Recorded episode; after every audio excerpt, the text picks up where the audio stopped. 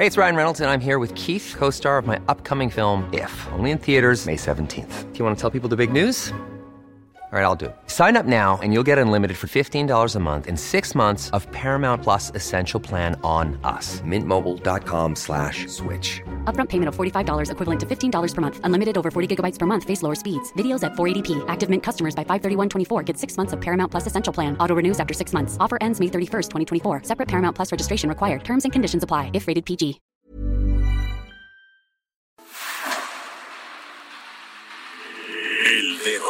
En la llaga. Había una vez un mundo en el que nadie creía. Un país de historias inexplicables. Una nación con personajes asombrosos. Santo Tomás tenía razón. Hay que ver para creer. El México increíble, las verdades que duelen, la voz de los que callan, el dedo en la llaga. Infórmate, diviértete, enójate y vuelve a empezar. El Heraldo Radio presenta El Dedo en la Llaga con Adriana Delgado.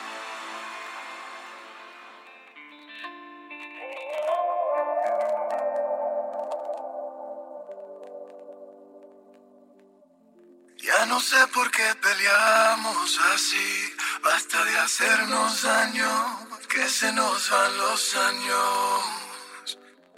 Imposible que te largues así, quédate aquí otro rato, vamos a mover los labios. Es que no ves que nos queremos, que nuestros corazones no les gusta estar a solas, que nos mata el sentimiento y nos sobran las razones.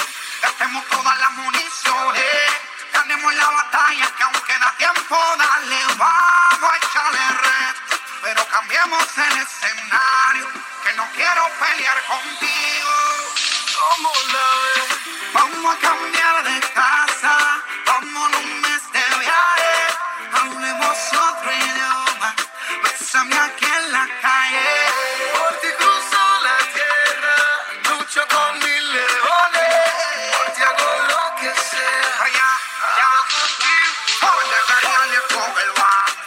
Resolvamos lo mejor ya, porque yo no estoy pa' con el lucha. Siempre se guaya el que nunca escucha y baja el rifle y no me dispare. Con balas locas que todo el mundo sabe que son pa' mí todo eso me meto la puya que me suma en la red cuando por ti yo hago muchito a la cosa que me hacen mal debajo el cielo si me lo pide y no te importa lo que por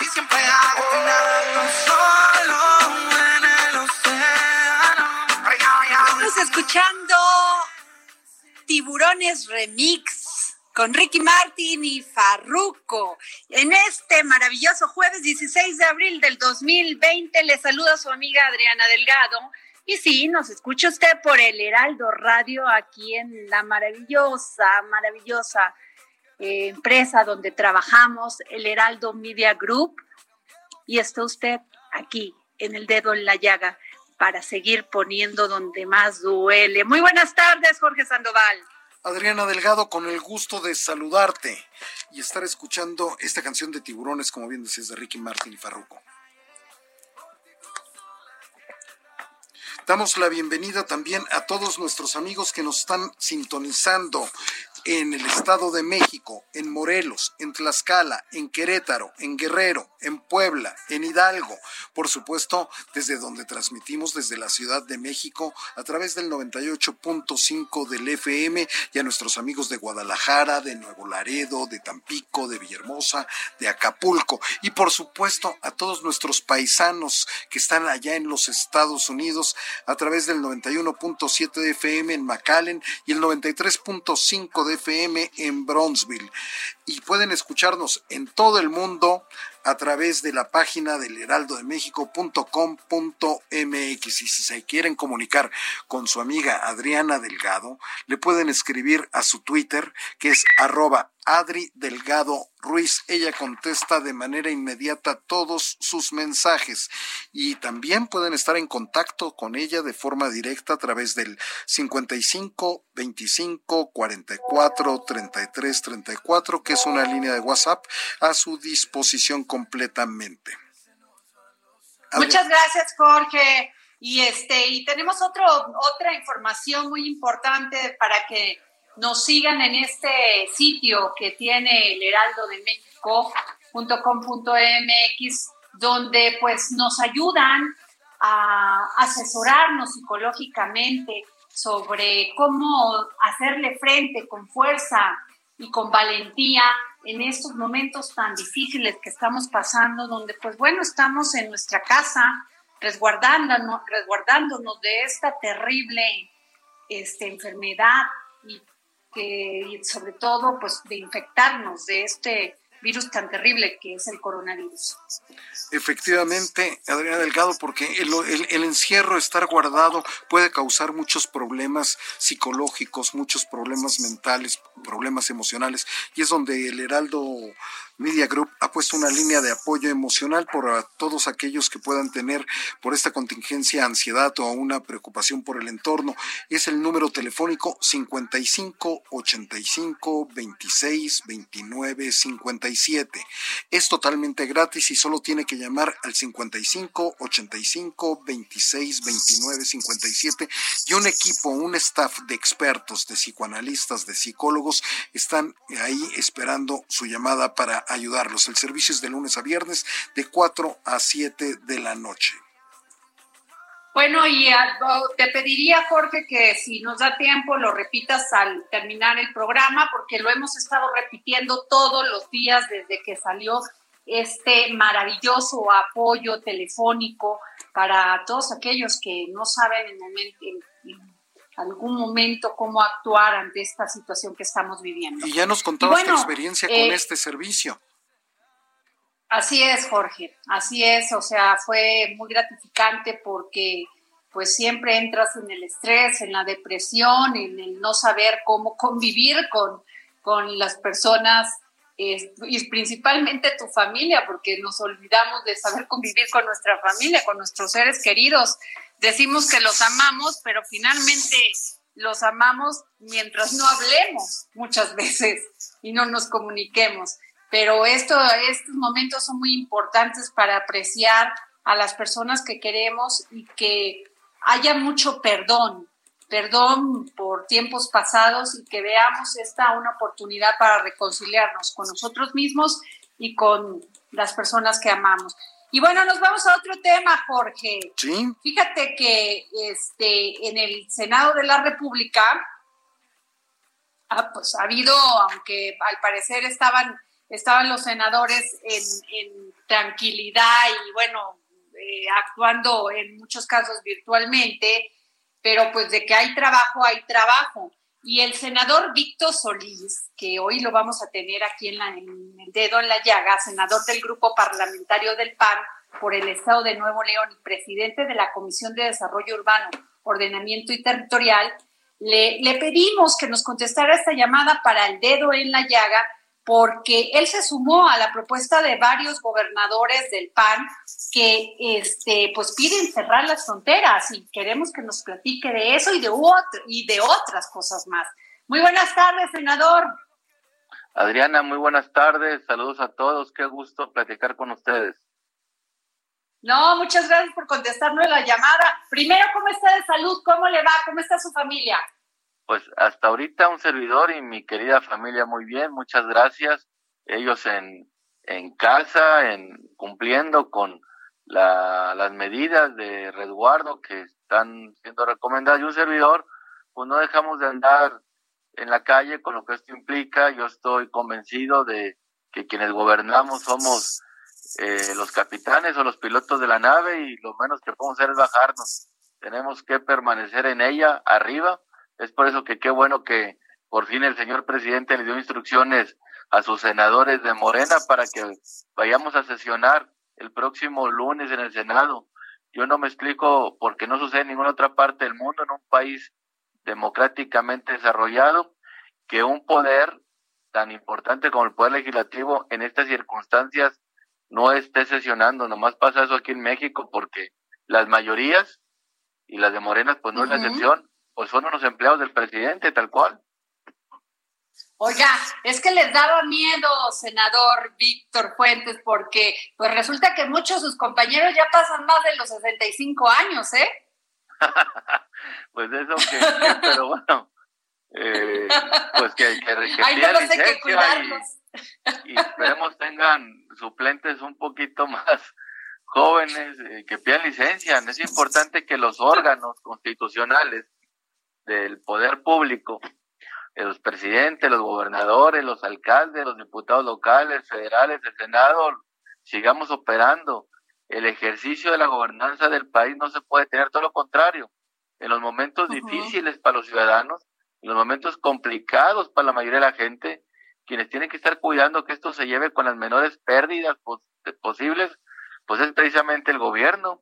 El gobierno está para evitar los males evitables y pudimos, como bien lo comentó hace un ratito usted, Adriana, haber evitado esto en buena medida si hubiéramos tenido la valentía, la visión, la determinación de un ejecutivo que primero hubiera nombrado a un Consejo Nacional de Salubridad, como lo establece la Constitución, ante la vista de esta pandemia que ya era inevitable para el mundo. Y segundo, que este Consejo pues hubiera determinado como una de las tantas medidas cautelares que debió haber tomado, pues el de suspender todos los vuelos internacionales. El haber suspendido todos los vuelos internacionales de marzo y abril, que aproximadamente lo estimamos en mil vuelos internacionales, si el gobierno mexicano hubiera liquidado al 100% cada uno de estos, hubiera tenido más o menos un costo de un millón de pesos por vuelo, de tres mil millones de pesos en los dos meses, lo que se hubiera erogado por haber cancelado todos los vuelos internacionales. Hoy tres mil millones al lado de la afectación económica que estamos sufriendo en México no es absolutamente nada. No es ni, ni el pelo del gato. Entonces, pero lamentablemente, contrario a lo que son otros países donde ha tenido, gracias a esas medidas, un menor impacto esta pandemia, pues México se quedó sentadito viendo al pendiente de las, de las ocurrencias de las mañaneras, pues con, con muy poca acción, ¿verdad? Oiga, senador, pero ¿qué, ¿qué opinión le merece esta carta que enviaron los gobernadores de su partido y otros más, de otros partidos, pero en, en referencia, porque usted es de un estado que es básicamente empresarial e industrial. Así es, el gran estado de Nuevo León. Así es, entonces, ¿cómo están viviendo Nuevo León? Porque finalmente, pues, estamos viéndolo en general, pero ¿cómo está Nuevo León en estos momentos? No, pues mire, la verdad que la situación es, es muy, muy, muy lamentable. Si bien la economía de un estado como el nuestro está fundamentada en la maquila, en la manufactura, pues también ya hay una parte importante de empleos derivados del sector de, de los servicios. Tan solo en el sector del turismo, que para nada es un sector de los grandes de Nuevo León, pero que cada vez es más importante, la afectación no en los dos meses, en, en, en, en abril y mayo, en ningún caso se estima menor a los 1.500 millones de pesos. Se tan solo en Nuevo León, un sector relativamente pequeño a toda la economía del Estado, pues le digo, la afectación fue la mitad de lo que nos hubiera costado haber, haber cancelado todos los vuelos internacionales. Afortunadamente en Nuevo León muchas de las industrias fueron consideradas como las estratégicas, como las indispensables que tenían que seguir operando y esas pues medianamente están manteniendo la economía, que haya flujo de efectivo, que haya adquisición de bienes y servicios pagables todavía. Eh, contrario a lo que sucede en lugares como pues obviamente Cancún, Los Cabos, Acapulco, donde la economía está fundamentada en el sector del turismo y los servicios, que de ellas se desdoblan, pues ahí no quisiera saber cómo lo están pasando, pero aquí en Nuevo León, con todo y que nuestra, pues ahora sí que nuestro impulso en la manufactura, la, las acereras, las armadoras, aún así pues obviamente se la, estamos, la estamos pasando muy difícil. Oiga, senador Víctor Fuentes, pero ayer el, el subsecretario de Salud dijo, Hugo López Gatel, que las empresas, los estados que más, que no se están portando tan bien y son solidarios con este tema del coronavirus, han sido las, todas las, los estados del norte. Pues aquí la, y a mí me da mucho gusto saber que la de los empresarios están haciendo el máximo esfuerzo por mantener ingresos, por mantener salarios, muy preocupados la mayoría de ellos por sus trabajadores, Nosotros no hemos dejado de andar platicando en la calle, en las redes, por teléfono, con muchas personas que la están viendo difícil y pues están llegando en el marco, aunque sea en la línea, pero en el marco de la ley, a convenios para que los trabajadores sigan teniendo ante las empresas que han cerrado, pues algún ingreso. Aún y algunas de servicios. Yo me he enterado que restaurantes, cines, teatros, otro tipo de centros de espectáculos han buscado los mecanismos de estarle pagando todavía algo a sus trabajadores. Y he visto un ánimo de sindicatos y un ánimo de los propios trabajadores en buscar el cómo sí, conscientes de lo que lamentablemente está pasando en el mundo, que está pasando en México, que está pasando en Nuevo León, y que pues como ya lo comentamos, nosotros estamos muy seguros y muy conscientes de que esto sí se pudo haber evitado. Tal vez hubiera llegado, pero en menor escala. Y las pruebas ahí están. Los primeros 100 casos detectados en México venían del extranjero, fundamentalmente de España, de Italia y de Estados Unidos. Si esos vuelos se hubieran cancelado, pues tal vez hubieran llegado algunos de algunas otras rutas, de alguna otra manera, pero bastante más controlados y adicionalmente se hubieran tenido procesos y, protocolos sanitarios para haberlos puesto en cuarentena, en cuarentena hasta en tanto no se tuviera la plena, la plena seguridad de que quien viene ingresando al país por una actividad esencial no viniera contagiado. Eso es muy importante. Y senador, usted ha sido muy activo, ha estado muy activo con todo este tema de recortes al gasto del Senado. ¿Sí? Así es. Ha estado muy activo en todos estos gastos, gastos superfluos. Y ¿Qué nos puede decir de eso? Pues ya se le ha ido, a, pues ahora sí que a sugerencia, exigencia de nosotros, recortando mucho el presupuesto. Había demasiados despilfarros. Entiendo que ya quedó aprobada una partida adicional de 250 millones de pesos, producto de varios recortes para destinarlo a este importante tema que hay que atender, pero que si bien todo es útil y que esperemos que sea bien utilizado porque con la mayoría de Morena, pues no tengo la menor duda que, el que este dinero muy seguramente va a ser destinado al propio gobierno federal. Esperemos que el gobierno federal con ello adquiera equipo médico adecuado, apoya sectores, eh, las pequeñas empresas, de manera adecuada a través de subsidios, a través de prórrogas, a través de refinanciamientos, a través de muchas cosas que estamos viendo en el mundo. Pero que en México lamentablemente tanto las medidas preventivas que debimos de haber tomado con la contundencia que la situación ameritaba y hoy las medidas pues ya reactivas, ya remediales, las que también estamos quedando muy cortos en buscar cómo realizar prórrogas, extensiones fiscales, subsidios, apoyos a pequeñas y medianas empresas no para los empresarios, para que mantengan riqueza, sino para que mantengan los empleos. Ahorita donde tenemos que estar concentrados es en mantener los empleos de la gente, que la gente siga teniendo sus trabajos, que siga viviendo circulante, efectivo, liquidez. Pero bueno, lamentablemente este gobierno se agota en tres, cuatro programas sociales y cree que con eso va a ser la solución de todos los problemas del país. No dudo ni tantito y qué bueno que están haciendo que mucho van a ayudar a grupos vulnerables, pero un México grande, próspero, la catorceava economía del mundo, para poder seguir trabajando y operando, pues requiere de muchísimos otros esfuerzos más inteligentes. Claro, y senador eh, Víctor Fuentes, Solís, este, ¿qué me dice de esta propuesta que dio a conocer Damián Cepeda sobre el tema del salario universal? Fundamental, a ver, Es, lo más razonable, yo creo que se ha presentado, y no es porque lo haya presentado mi compañero senador Damián.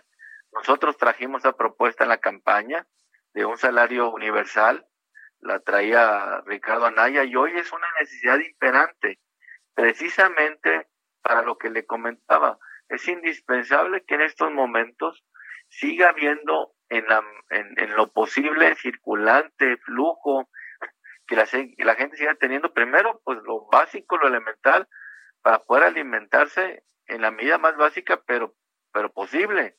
Que siga habiendo pues para la verdura, para la fruta, para los abarrotes, para el pan, para la leche, para el azúcar, para todo esto, es fundamental. Hay, por ejemplo, vayamos al caso de todas las personas que tienen empleo eventual. Eh, los que andaban en un taxi, en un Uber, que daban 20 vueltas al día y hoy dan dos servicios. Los boleros que boleaban 15, 20 pares de zapatos y que hoy bolean uno o dos. Las personas que tienen vendime en la vía pública. Los meseros de los restaurantes. Todas esas personas que por el, la economía en la cual se manejan, pues viven al día. Entonces, pues, el que pudo haber hecho unos ahorritos, o el que consiguió ahorita un préstamo pequeño, pues ese dinero le va a durar para una, dos, tres semanas y cuando mucho. Entonces es importante que sigan teniendo un ingreso básico elemental como el que propuso el senador Damián para que sigan primero teniendo un ingreso pues para poderse alimentar y segundo que la economía del país siga fluyendo que siga habiendo vendimia que las tiendas de abarrotes que las tiendas este pues las típicas tiendas este comerciales donde se venden los alimentos pues sigan teniendo el flujo para generar esa cadena de valor que hace que precisamente la economía no decaiga del todo. Y dinero sí hay. El dinero para mantener este ingreso básico, claro que lo tiene el país. Tan solo con cancelar una de las mega obras, la de Dos Bocas, la del aeropuerto, la del Tren Maya, que no las vemos para nada con buenos ojos su prosperidad, con una de ellas nos da dinero sobra para mantener un programa de este tipo. Pues muchas gracias, senador Víctor Fuentes Solís, senador por el estado, maravilloso estado de Nuevo León. Gracias por habernos para el dedo en la llaga. Gracias a ustedes. Esperemos que todo esto pase pronto para el mundo, para México, para Nuevo León. Y bueno, pues ya que esto pase, esperemos en una vuelta a Nuevo León a comer cabrito. Mucho van a ayudar Ay, sí, ya de acá, que ya, nos, ya nos antojó y sin poder viajar. Muchas gracias, senador. Gracias a usted, Adriana. Saluditos, bye. Bueno, y pues, ¿cómo viste, Jorge Sandoval? Pues muy importantes temas los que tocaste con el senador. No, pero a mí lo que me encanta, Jorge, es que haya propuestas, pueden gustar o no, pueden parecer correctas o no, pero lo importante es que los senadores y los diputados pues hagan sus propuestas, haya debate, haya discusión y se llegue a una a un a un punto donde lo que sea que sea los beneficiados sea este país y los mexicanos y las mexicanas. Has definido perfectamente la democracia, Adriana Delgado. Así es. Eso así es. Oye, pero ya tenemos a don José Luis Camacho en la línea, ¿no? Así es, ya te está escuchando. Don José Luis Camacho, ¿sigue usted resguardado y cuidado? Así es, Adriana, un gusto saludarte, un gusto saludar a todo el auditorio del dedo en la llaga. Pues a ver, cuéntanos que el Consejo Coordinador Empresarial, oye, por cierto, no le ha ido muy bien a Carlos Salazar Lomelín últimamente, ¿no? Pues mira, yo siento que eh, la posición de Carlos Salazar en un momento eh, determinado fue una posición que las circunstancias hicieron parecer eh, como algo de confrontación con el gobierno. Pero hoy en la mañana la situación, eh, el punto de vista de Carlos Salazar en lo personal y del Consejo Coordinador Empresarial que representa, pues cambió de una manera radical, Adriana.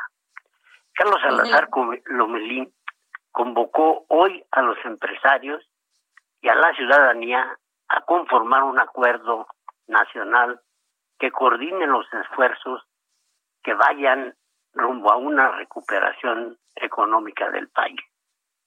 Y aseguró que para ello mantendrá una comunicación y una comunicación total con el gobierno del presidente López Obrador para lograrlo. A ver, vamos por partes, porque esto que dijo hoy Carlos Salazar parece que es, pues en realidad, una carambola de tres bandas, Adriana.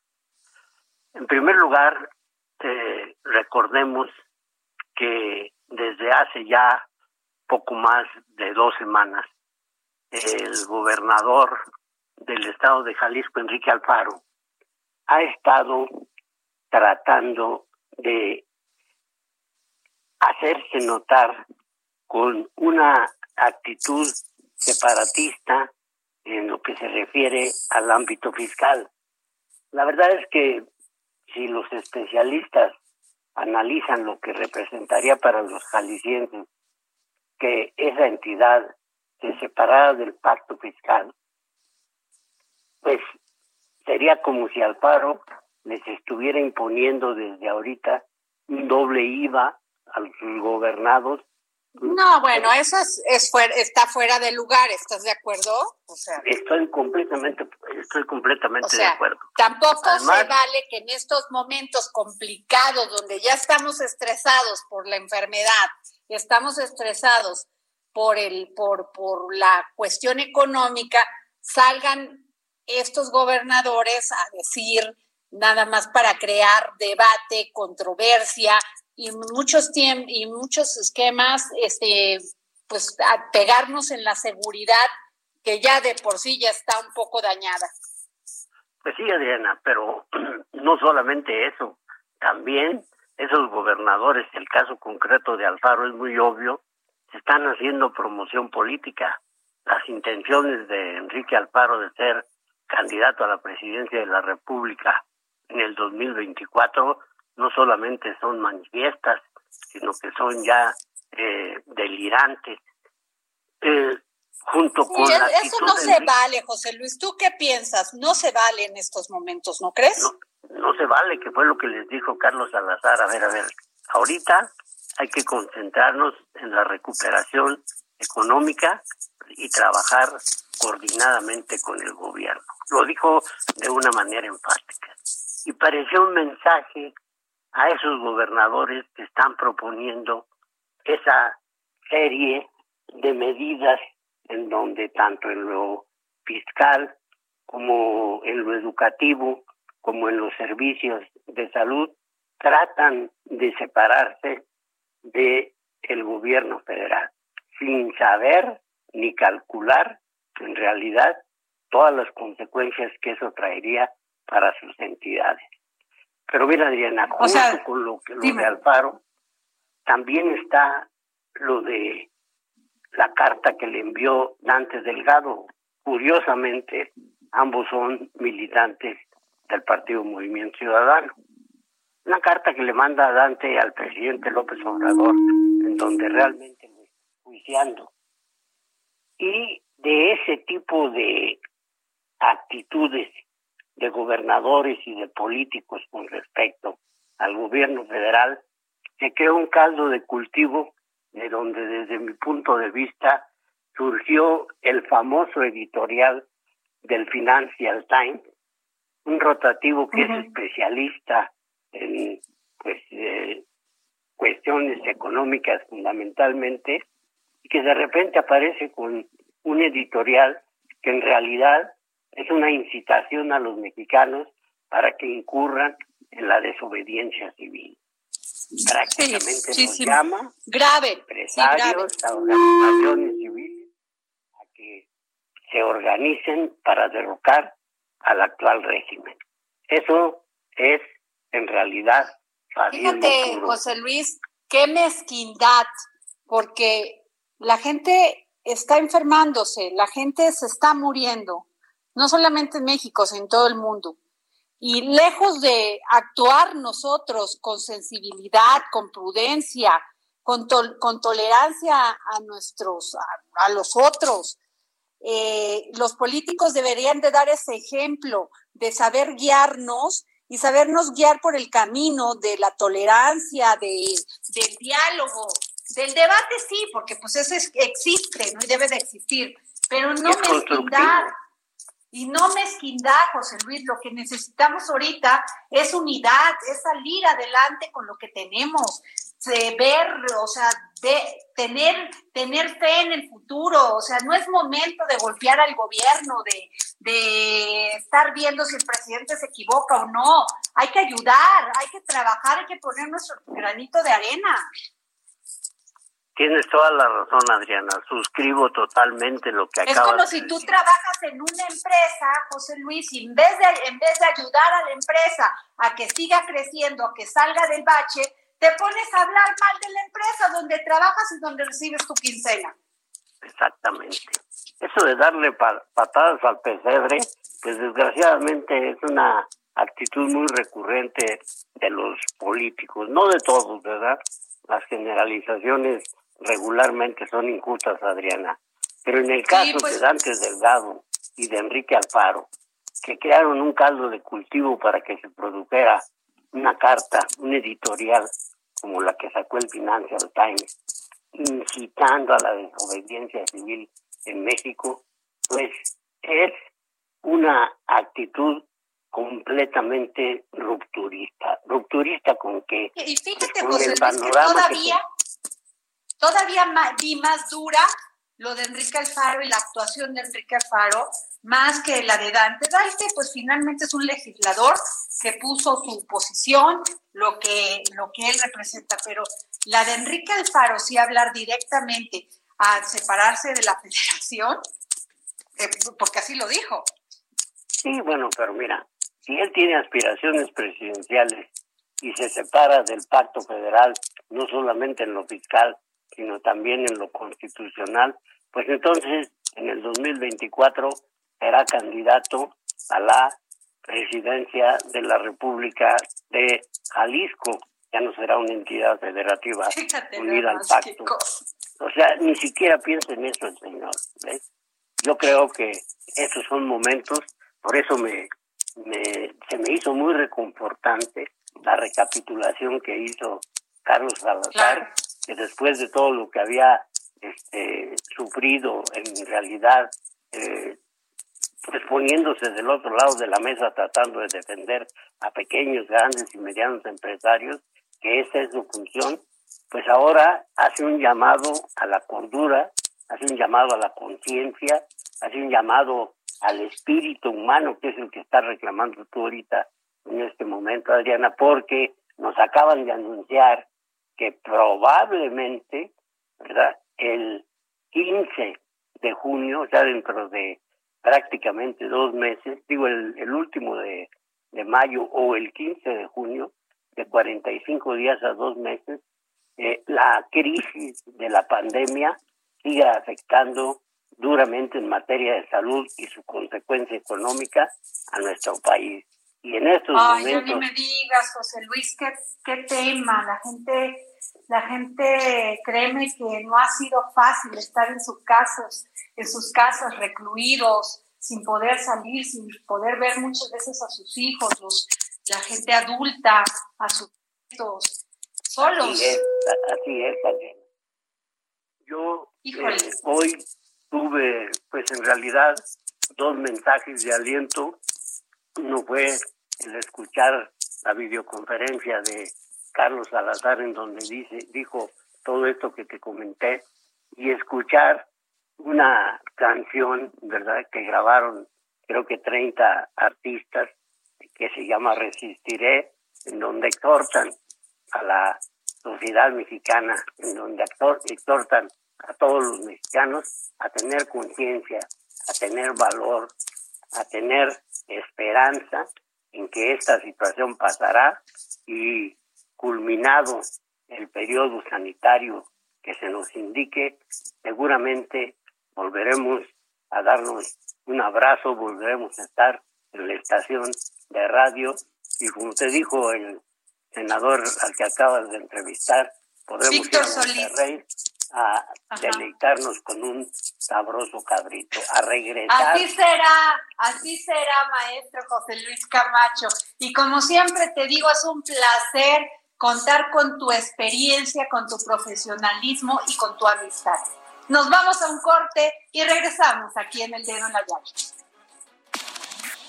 Sigue a Adriana Delgado en su cuenta de Twitter, arroba Adri Delgado Ruiz. Además, te invitamos a enviar tus opiniones y comentarios en texto o por mensaje de audio a través de WhatsApp al 55 2544 3334. Y si quieres escuchar El Dedo en la Llaga de El Heraldo Radio, en cualquier momento y donde quiera que te encuentres, descarga el podcast disponible en Spotify y iTunes. Heraldo Radio.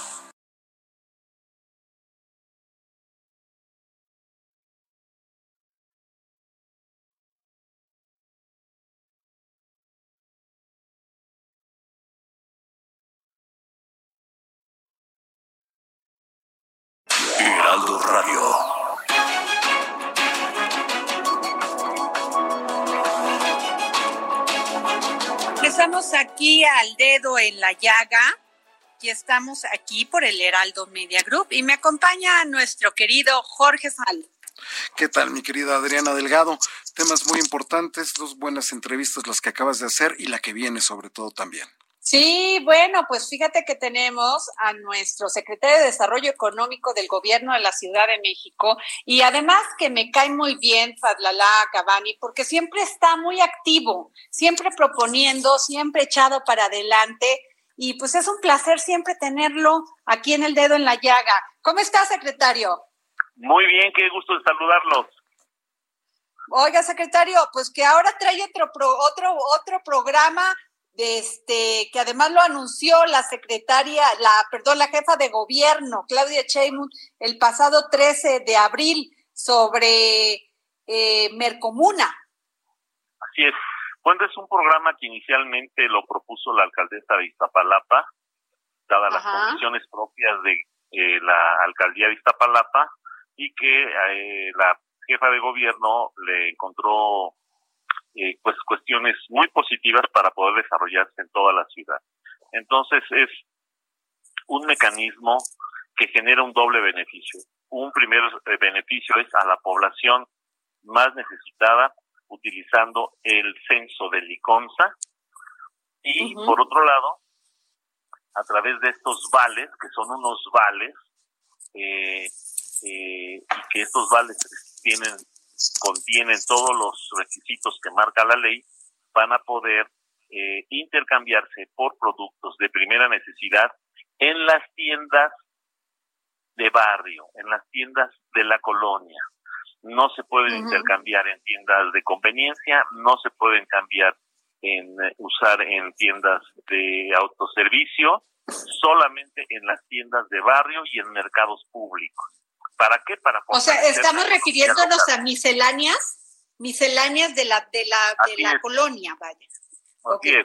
La pollería, la verdulería, la frutería, la jarciería, eh, la miscelánea, la tienda de abarrotes, eh, en fin, la carnicería de nuestra colonia donde nosotros compramos la carne, etcétera, bueno, todos esos negocios previamente tienen que estar registrados y poner un letrero de que están afiliados a este programa, que es un programa emergente para esta contingencia y que va dirigido precisamente a las personas de más vulnerables eh, eh, que mayoritariamente tienen o sufren de escasos recursos. Entonces, ese es el programa. Secretario, ¿y a cuántas, ajá, a cuántas familias va a beneficiar este programa? Mira, eh, de acuerdo al padrón del ICONSA, las 14 alcaldías que ya se adhirieron, eh, abarca un, un promedio de medio millón de familias. Si nosotros estamos multiplicando conservadoramente por tres personas por familia, estamos en un promedio, estamos hablando de un millón y medio de personas beneficiarias de este programa. Este es un alcance inaudito e igualmente va a beneficiar a muchos microempresarios establecidos en estas zonas que son los que están abiertos y que básicamente se refiere al, al rubro de abasto, básicamente, lo que es comida, eh, etcétera. No se pueden cambiar los vales por, eh, por eh, cigarros, por ejemplo, no se pueden cambiar, no se pueden eh, cambiar estos vales por otros productos que no están en el marco de la contingencia, pero sí se pueden cambiar por lo el necesario, por lo básico que es la alimentación. Entonces, estamos muy muy contentos por este programa y que eh, se cuyo alcance es, como ya lo señalé, de millón y medio de personas. Ok, ¿y más o menos cuánto dinero se está destinando en esto? Sí, este, de acuerdo a la suma de las 14 alcaldías, rebasa el medio, el, eh, rebasa, perdón, los 500 millones de pesos. más de 500 millones de pesos con el ingreso ahora de Coajimalpa y de Milpalpa, rebasa los 500 millones de pesos eh, de impacto económico en solo dos meses. O sea, estamos hablando realmente de una acción importante, de un embate económico importante para los microempresarios y la verdad que sí va a, al menos a fortalecer a este sector eh, de manera importante, lo va a favorecer, lo va a potencializar y bueno, pues ya pasando la contingencia, pues será un sector que no resultará afectado realmente. Claro. Y secretario, todavía quedan dudas de cómo va a ser la operación. ¿Qué personas pueden participar en este programa? ¿Qué personas no? Y, también, pues, ha, ha, este, ha llamado mucho la atención que estos vales, pues, tienen las figuras de, de personajes íconos de la, de la vida política mexicana. Sí, bueno, no dejan de ser vales. Son simple y sencillamente vales eh, eh, independientemente del nombre que tengan, son vales. Pero esto lo hacen desde luego los alcaldes en función de una socialización del programa que les permita darlo a conocer y que eh, pues genere una una practicidad en su uso. Pero son vales como cualquier vale, como los vales que comúnmente conocemos. Muchas empresas le dan vales a sus funcionarios para adquirir gasolina, vales en, en agencias de viajes para eh, eh, vuelos para viáticos, etcétera. Eh, digo, los vales tienen mucha modalidad, estos también son vales, están permitidos por la ley como vales, de tal manera que eh, se pueden utilizar con todas las garantías. ¿Cuáles son los requisitos? Bueno, las personas que les acuden a las lecherías, tú sabes que a las lecherías de Liconza no van diario, sino las familias van, digamos, cada tercer día. ¿Jorge? Entonces, eh, si ya se te dio una, un vale, es para 15 días este vale, y tú vas a ir eh, a tu lechería eh, adscrita en los días que te corresponden. Entonces, al primer día se te va, se te da tu vale, te dura 15 días, 15 días después vuelves a ir a la, la lechería, se te da tu vale, con esto se evitan conglomeraciones, son las lecherías donde la gente acude por su leche cotidianamente, y otros productos de, Segalmex, que Segalmex pues ahora es eh, eh, la secretaría que atiende que atiende la suficiencia alimentaria de los mexicanos, la canasta básica de los mexicanos, es una de las de las misiones y los objetivos que le pidió a Segalmex el presidente de la República, ser autosuficientes en la canasta básica, incluyeron ahora el nopal, el amaranto, etcétera, de tal manera que esta industria de Segalmex, eh, esta eh, de Liconza, pues es con su censo. Posteriormente eh, acuden a las tiendas a intercambiar sus vales y de esta manera igualmente fortalecemos a este pequeño comercio. Ya después las tiendas que hayan recibido el vale acudirán a, presentarlo ante la alcaldía y de manera electrónica les harán el depósito respectivo. Ah, pues muy bien. Pues muchas gracias, secretario de Salud Económico del Gobierno de la Ciudad de México, Fadala Acabani. Gracias por tomarnos la llamada para el dedo en la Igualmente. Un abrazo. Hasta luego. Y bueno, pues ahí está, Jorge, ¿cómo ves?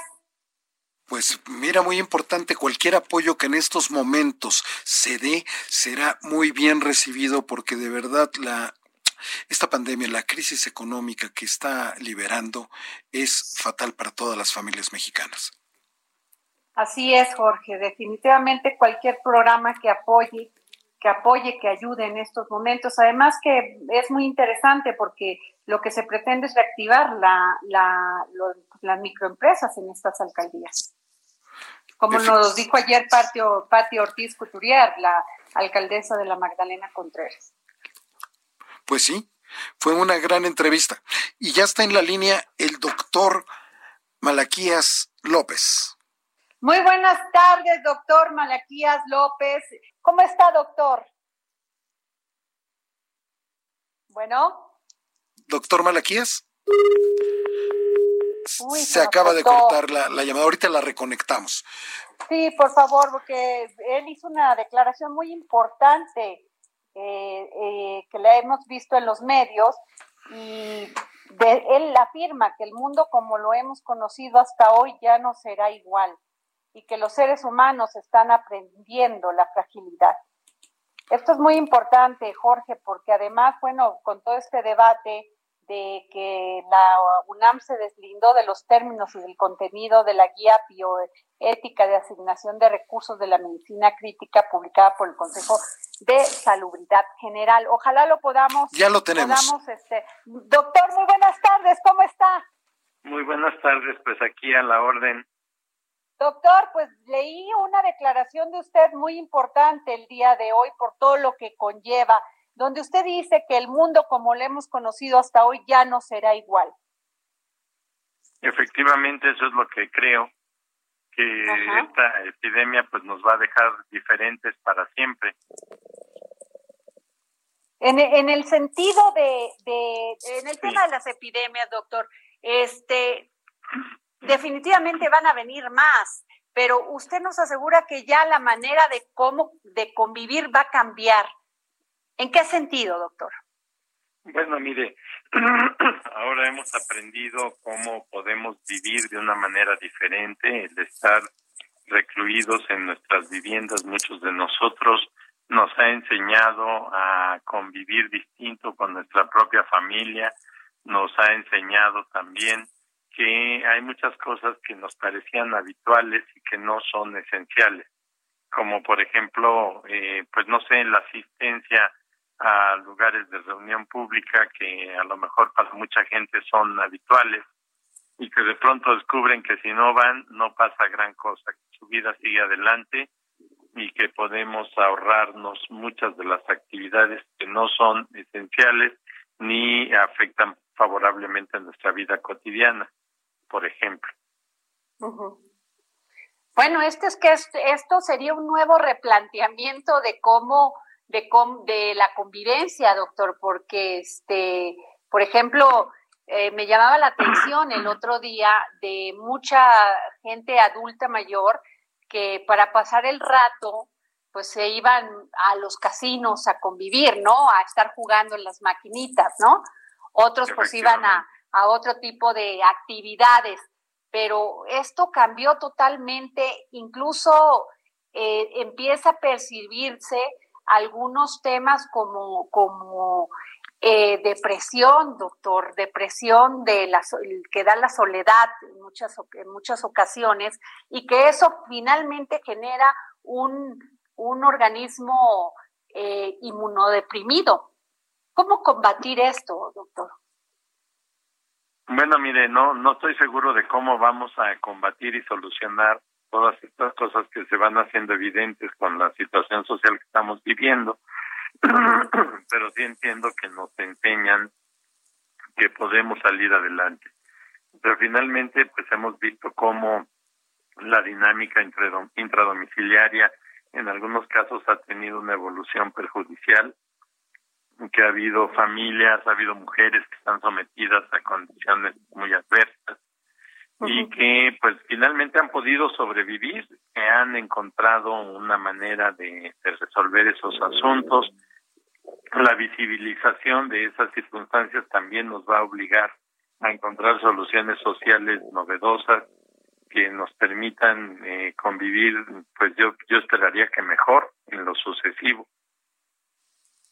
Doctor, ¿y usted este qué opinión le merece todo esto de la de la de, de esto que se acaba de dar a conocer de que la UNAM se deslindó de los términos y del contenido de la guía bioética de asignación de recursos de medicina crítica. Bueno, mire, cuando se plantea algo como que contiene esta guía, pues es muy difícil aceptarlo. Eh, efectivamente podemos enfrentarnos a circunstancias y los médicos lo vemos en muchos campos en las cuales eh, de pronto tenemos que escoger entre un paciente y otro, porque no podemos atender simultáneamente a dos personas o más. Y eso ha motivado a través del tiempo muchas discusiones y muchas reflexiones. Pero pues ahora que estamos ante esta nueva circunstancia de la enfermedad llamada COVID y que ya se ha visto en varios lugares del planeta cómo se llega al límite y se tiene que escoger entre dos personas, pues cuesta mucho trabajo ponerse de cualquiera de los dos lados, ¿no?